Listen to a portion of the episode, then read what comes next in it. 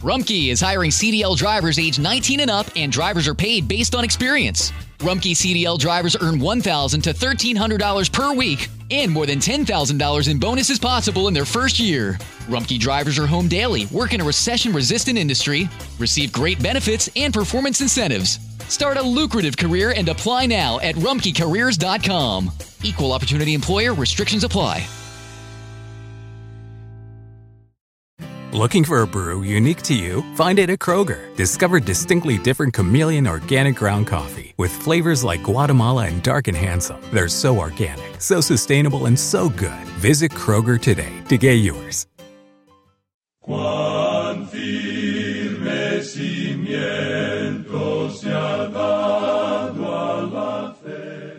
A través de la Biblia, un análisis de la Biblia libro por libro que le ayudará a crecer espiritualmente. Estos estudios fueron diseñados por el doctor J. Vernon McGee. Acompáñenos en este fascinante recorrido a través de la Biblia.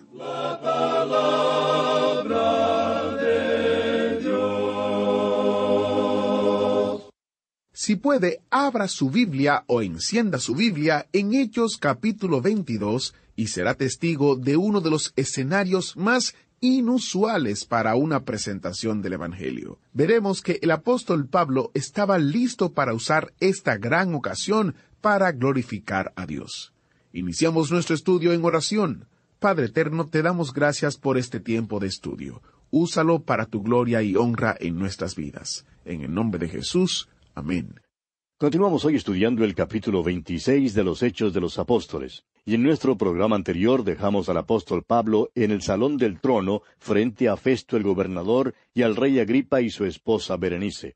Y vimos que Agripa dio a Pablo permiso para hablar de sí mismo. Y entonces Pablo extendiendo la mano comenzó su defensa. Ahora notamos que Pablo comenzó con una introducción muy cortés, diciéndole a Agripa cuánto se regocijaba de tener esta oportunidad.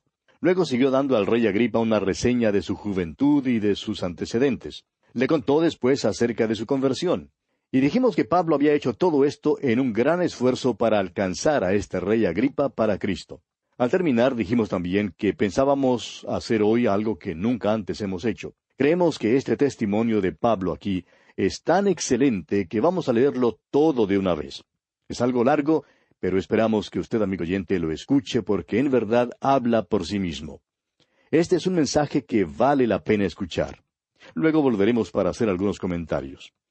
Comencemos, pues, leyendo a partir del versículo dos de este capítulo veintiséis de Hechos y leeremos hasta el final del capítulo.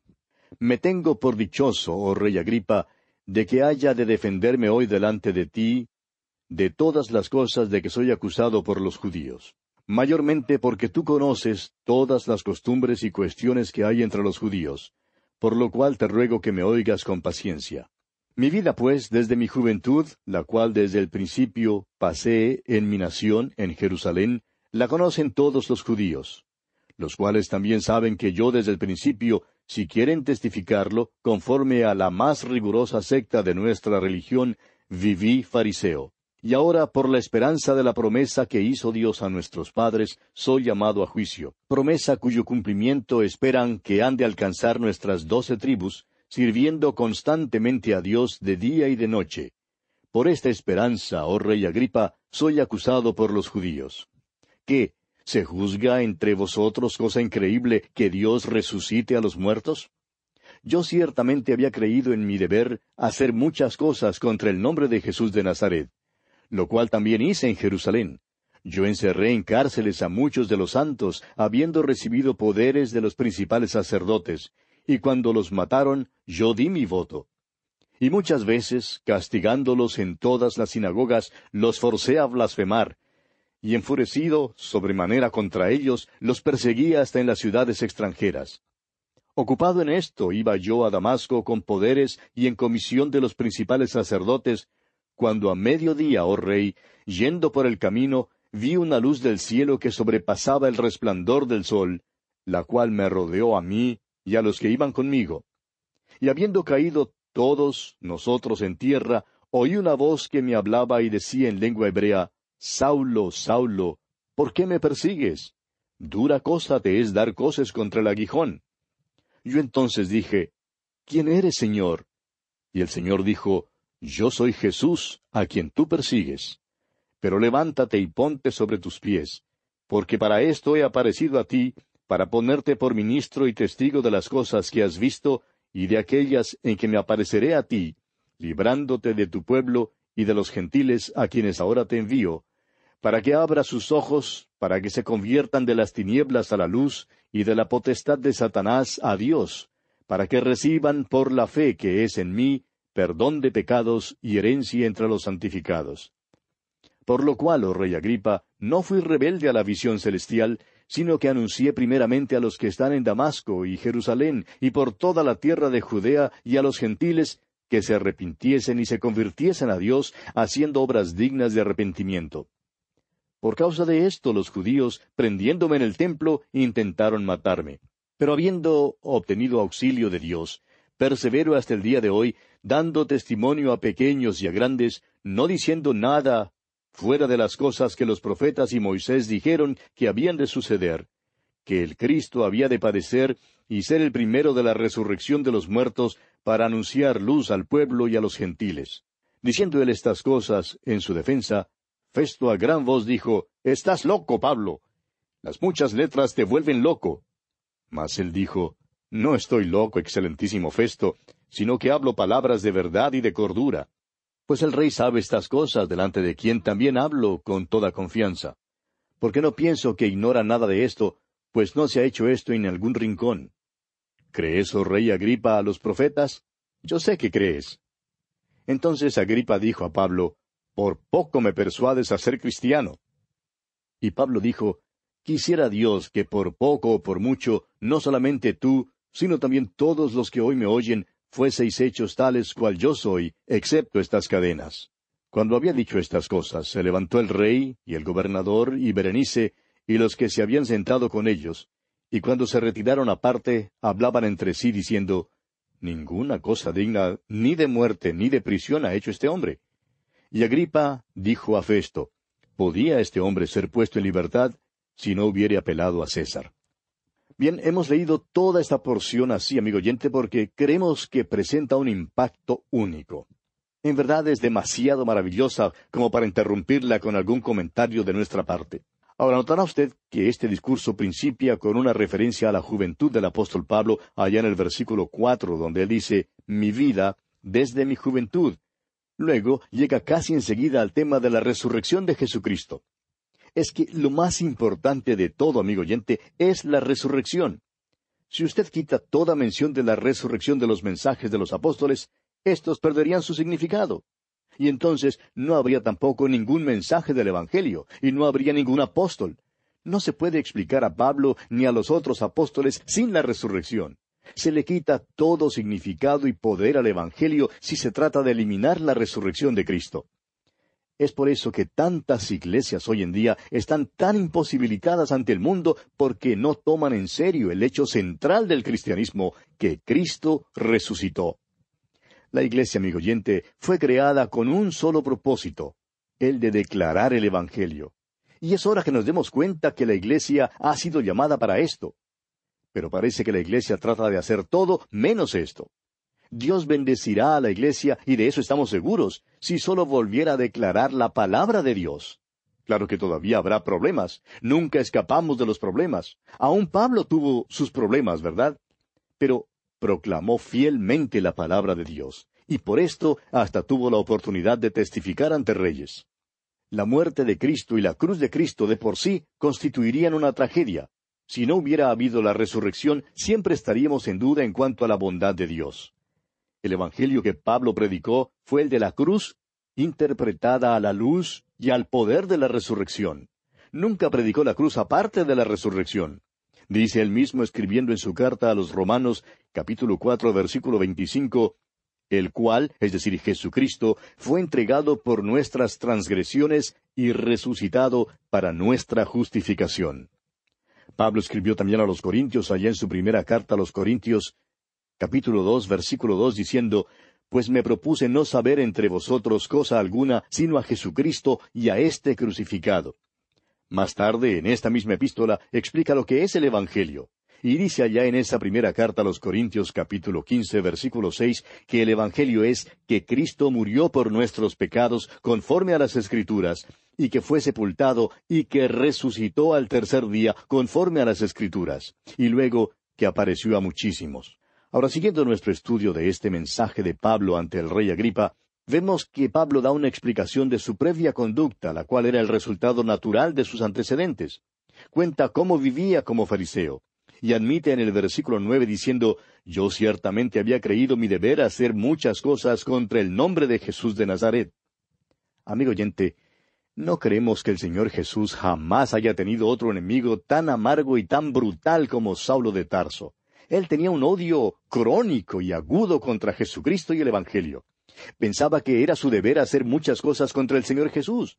Sus antecedentes y toda su educación le condujeron a pensar de esa manera no solamente pensaba que debía hacer tales cosas, sino que las hacía. Y cuenta cómo acosaba a la iglesia en Jerusalén. Cuenta que encerró en cárceles a muchos de los santos. Y creemos que fue precisamente por esto que le fue posible a Pablo soportar la cárcel por dos años. Le fue posible sufrir tal abuso de parte de los líderes religiosos porque antes él también había sido uno de ellos y sabía exactamente cómo se sentían ellos, pues él también había perseguido a los creyentes aún hasta las ciudades extranjeras. Luego Pablo cuenta de aquella experiencia que tuvo en el camino hacia Damasco. Cuenta acerca de su visión y de su conversión. Cuenta cómo el Señor Jesucristo lo detuvo en el camino a Damasco y le hizo caer en tierra, y cómo por fin logró que él se diera cuenta de la verdad de que estaba caminando en contra de la voluntad de Dios. Más tarde Pablo escribiría a los filipenses allá en el capítulo tres de aquella carta, versículos siete y ocho, diciendo Pero cuantas cosas eran para mi ganancia, las he estimado como pérdida por amor de Cristo. Y ciertamente aún estimo todas las cosas como pérdida por la excelencia del conocimiento de Cristo Jesús, mi Señor, por amor del cual lo he perdido todo y lo tengo por basura para ganar a Cristo. Una revolución en verdad tuvo lugar en la vida de Pablo en el camino a Damasco. Hasta entonces él había confiado en la religión y era religioso, muy religioso, pero cuando se encontró con Jesús, se libró de todo eso. Las cosas que eran para él ganancia, ahora las estima como pérdida.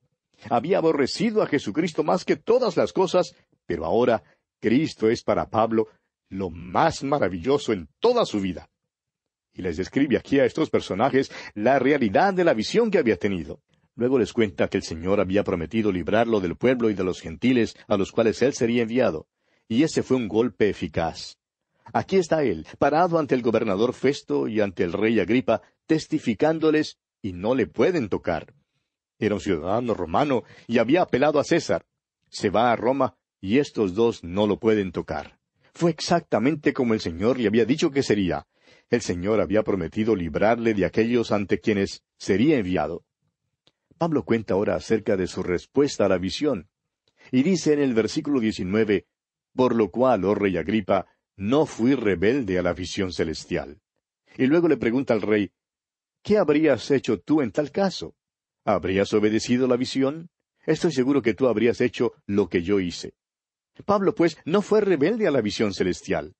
Y entonces sigue declarando que nada de esto es contrario al Antiguo Testamento, sino que en cambio es un desarrollo y un cumplimiento del Antiguo Testamento. Dice en el versículo 22, pero habiendo obtenido auxilio de Dios, persevero hasta el día de hoy, dando testimonio a pequeños y a grandes, no diciendo nada fuera de las cosas que los profetas y Moisés dijeron que habían de suceder.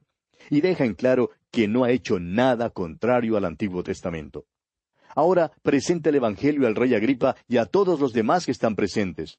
Y dice en el versículo 23 que el Cristo había de padecer y ser el primero de la resurrección de los muertos para anunciar luz al pueblo y a los gentiles. Este, amigo oyente, es el Evangelio. Cristo sufrió, murió, fue sepultado y resucitó de los muertos. Los apóstoles nunca predicaron ni un sermón sin hacer mención de la resurrección. Creemos personalmente que nunca debemos predicar la muerte de Cristo sin enseñar también la resurrección de Jesucristo. Todo sermón debe ser un sermón sobre la resurrección. Todo sermón debe contener la resurrección. El mensaje de Pablo hizo su impacto. Confronta a todos estos hombres con el hecho de que Dios se ha entremetido en la historia de los hombres y que Dios ha hecho algo por los hombres. Dios ha demostrado su amor en Cristo Jesús. Como dijo el Señor Jesucristo mismo allá en el Evangelio según San Juan capítulo tres versículo dieciséis, porque de tal manera amó Dios al mundo, que ha dado a su Hijo unigénito, para que todo aquel que en él cree no se pierda, mas tenga vida eterna. Notemos ahora que hay un hombre allí presente que en verdad ha estado en una situación difícil por mucho tiempo. Y ahora verdaderamente está en una situación difícil. Ese hombre es el gobernador Festo. Festo interrumpió pues a Pablo a gran voz diciendo aquí en el versículo 24, Estás loco, Pablo, las muchas letras te vuelven loco. Francamente creemos que es una lástima que Festo hubiera interrumpido así. Ahora note usted cuán cortésmente Pablo le contesta. Pablo le contestó con calma y así demuestra que no estaba loco ni que tampoco era un fanático. Y le dice aquí en los versículos 25 y 26, No estoy loco, excelentísimo Festo, sino que hablo palabras de verdad y de cordura. Pues el rey sabe estas cosas, delante de quien también hablo con toda confianza, porque no pienso que ignora nada de esto, pues no se ha hecho esto en algún rincón. Pablo sostiene que no está loco, sino que habla palabras de verdad y de cordura. Amigo oyente, Hoy en día hay muchos que tratan de testificar, especialmente predicadores y más específicamente aquellos de teología liberal, quienes tienen miedo de no ser considerados intelectuales. Tienen tanto miedo de que alguien pueda creer que son fanáticos que no declaran las grandes verdades del Evangelio. Y permítanos decir, amigo oyente, que debemos estar dispuestos a ser considerados como locos. Ahora no queremos decir con esto que debamos portarnos como locos. Debemos portarnos como cuerdos, así como se portaba Pablo. Ahora, habiendo contestado pues al gobernador Festo, Pablo se vuelve nuevamente al rey Agripa y le dice aquí en el versículo 27, ¿Crees, oh rey Agripa, a los profetas? Yo sé que crees. Pablo reconoció el hecho de que a uno le es posible creer en los hechos sin reconocer que esos hechos puedan tener un significado y aplicación personal. Los hechos comprobados del Evangelio son que Jesús murió y resucitó. Sin embargo, es su relación personal con estos hechos lo que es esencial e importante. ¿Qué relación tiene usted, amigo oyente, con los hechos de la muerte, la sepultura y la resurrección de Cristo? ¿Los ha apropiado usted personalmente y ha depositado su fe en Cristo Jesús? Si se ha apropiado de ellos, ¿entiende usted que Dios se lo cuenta a usted por justicia? Dios le ve a usted como si usted hubiera muerto, hubiera sido sepultado y resucitado a una nueva vida en Cristo. Estos entonces no son tan solamente unos hechos fríos, sino la substancia misma de una nueva relación. Esto es lo que Pablo escribió a los Gálatas cuando les dice allá en el capítulo dos de su carta, eh, versículo veinte, Con Cristo estoy juntamente crucificado, y ya no vivo yo, mas Cristo vive en mí, y lo que ahora vivo en la carne, lo vivo en la fe del Hijo de Dios, el cual me amó y se entregó a sí mismo por mí. Agripa era un hombre inteligente, y respondió de la manera siguiente aquí en el versículo 28. Por poco me persuades a ser cristiano. Amigo oyente, ¿sabe usted que es posible ser casi cristiano y luego estar perdido para toda la eternidad? ¿Cuán trágico es eso?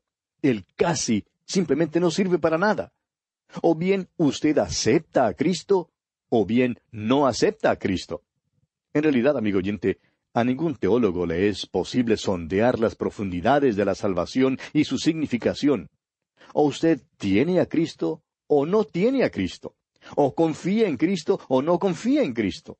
O Jesucristo es su Salvador o no es su Salvador. Es una de las dos cosas. No hay tal cosa como una posición intermedia. Ese casi, amigo oyente, simplemente no vale. Pablo contestó entonces aquí en el versículo 29, Quisiera Dios que por poco o por mucho, no solamente tú, sino también todos los que hoy me oyen, fueseis hechos tales cual yo soy, excepto estas cadenas. Pablo está diciendo que quisiera que ellos tuvieran la misma relación con Cristo y ser como Él es, excepto las cadenas. No quiere poner estas cadenas a nadie. Este es el hombre que había sido un fariseo orgulloso y celoso. Este es el mismo hombre que unos pocos años antes habría estado dispuesto a encadenar a Cristo mismo y haberlo matado. Antes, Pablo había hecho todo lo posible por encarcelar a los cristianos y matarlos. Pero ahora ha cambiado de actitud y quiere que todos lleguen a ser cristianos y que tengan una relación vital y personal con Jesucristo. Quiere que hagan una transacción con Cristo. Uno no puede menos que admirarse de la poderosa transformación que se ha operado en la vida de Saulo de Tarso. Ahora, ¿cómo se explica eso? La respuesta es que Jesús vive. Había resucitado de los muertos y se había revelado.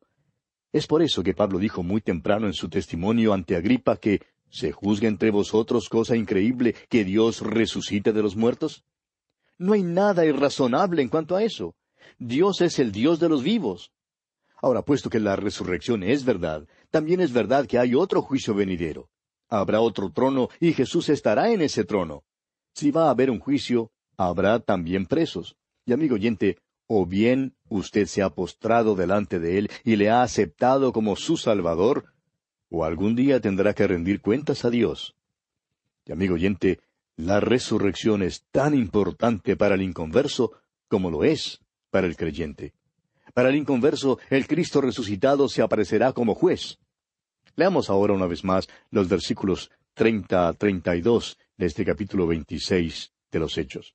Cuando había dicho estas cosas, se levantó el rey y el gobernador y Berenice y los que se habían sentado con ellos, y cuando se retiraron aparte, hablaban entre sí, diciendo, Ninguna cosa digna ni de muerte ni de prisión ha hecho este hombre. Y Agripa dijo a Festo, ¿Podía este hombre ser puesto en libertad si no hubiera apelado a César? Es obvio ahora que Pablo tiene que ir a Roma. Hemos mencionado antes que hay quienes dudan que Pablo hiciera lo correcto cuando apeló a César. Algunos creen que se equivocó, pero insistimos en que Pablo no se equivocó de ninguna manera. En su epístola a los romanos, Pablo oró que le fuera posible ir a Roma y les pidió que oraran que pudiera ir. Escuche usted lo que dice allá en su carta a los Romanos capítulo uno versículos diez y once. Dice Pablo, rogando que de alguna manera tenga al fin, por la voluntad de Dios, un próspero viaje para ir a vosotros, porque deseo veros para comunicaros algún don espiritual, a fin de que seáis confirmados. No hay duda, pues, que Pablo irá a Roma. Ahora usted quizá dude que Pablo tuvo un próspero viaje. Un predicador en cierta ocasión expuso una serie de mensajes para jóvenes, y el título de esa serie fue El próspero viaje de Pablo a Roma. Sí, amigo oyente, Pablo tuvo un próspero viaje. Fue la voluntad de Dios que él fuera a Roma. Y así concluye nuestro estudio de este capítulo 26 de los Hechos. Llegamos ahora al capítulo 27, y aunque no tenemos mucho tiempo en el programa de hoy, daremos algunos rasgos generales. Tenemos en este capítulo 27 que Pablo va a Roma a pesar de una tempestad y un naufragio. Creemos que podríamos llamar a este el cuarto viaje misionero de Pablo. Creemos que debe llamarse así. Pablo era tan activo cuando estuvo en Roma como lo fue en sus otros viajes ejerció la misma libertad e hizo igual número de contactos. Testificó tan fielmente como había testificado en sus otros viajes. Las cadenas no le estorbaron aunque hizo todo este viaje en cadenas. Fue él quien dijo allá en su segunda carta a Timoteo capítulo dos versículo nueve que había sufrido prisiones a modo de malhechor, pero que la palabra no estaba presa. Y luego en su carta a los Filipenses, capítulo uno, versículo dos, dice que las cosas que le han sucedido han redundado más bien para el progreso del Evangelio. Dios, amigo oyente, está en todo eso. Este viaje será un poco diferente de los anteriores. Este viaje se realizará a costa del gobierno romano. El gobierno pagará su pasaje porque él es su prisionero. Esta es la contestación a la oración de Pablo y a la oración que pidió que los romanos elevaran para poder ir a Roma. En nuestro próximo programa, Dios mediante, entraremos en más detalles con respecto a este viaje de Pablo a Roma. Por hoy vamos a detenernos aquí porque nuestro tiempo ya se ha agotado. Hasta encontrarnos de nuevo por esta misma frecuencia, deseamos a usted las incontables bendiciones del Señor en su vida. ¿Fue de ayuda para usted el estudio de hoy? ¿Desea enviarnos algún comentario de lo que ha estado escuchando? Entonces escríbanos, no espere más. Nuestro correo electrónico es atv arroba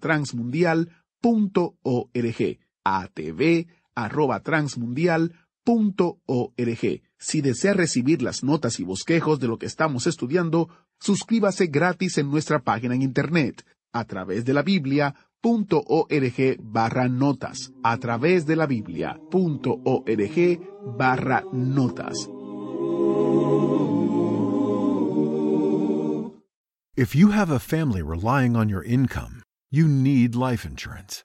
But finding the best quote shouldn't take a lifetime. That's where Policy Genius comes in. In minutes, Policy Genius could save you 50% or more simply by comparing quotes from America's top insurers. Once you apply, the Policy Genius team handles all the paperwork and red tape. To save on life insurance and get protection for you and your family, head to policygenius.com today. Summer happens at Speedway because everything you need for summer happens at Speedway. Like drinks, drinks happen.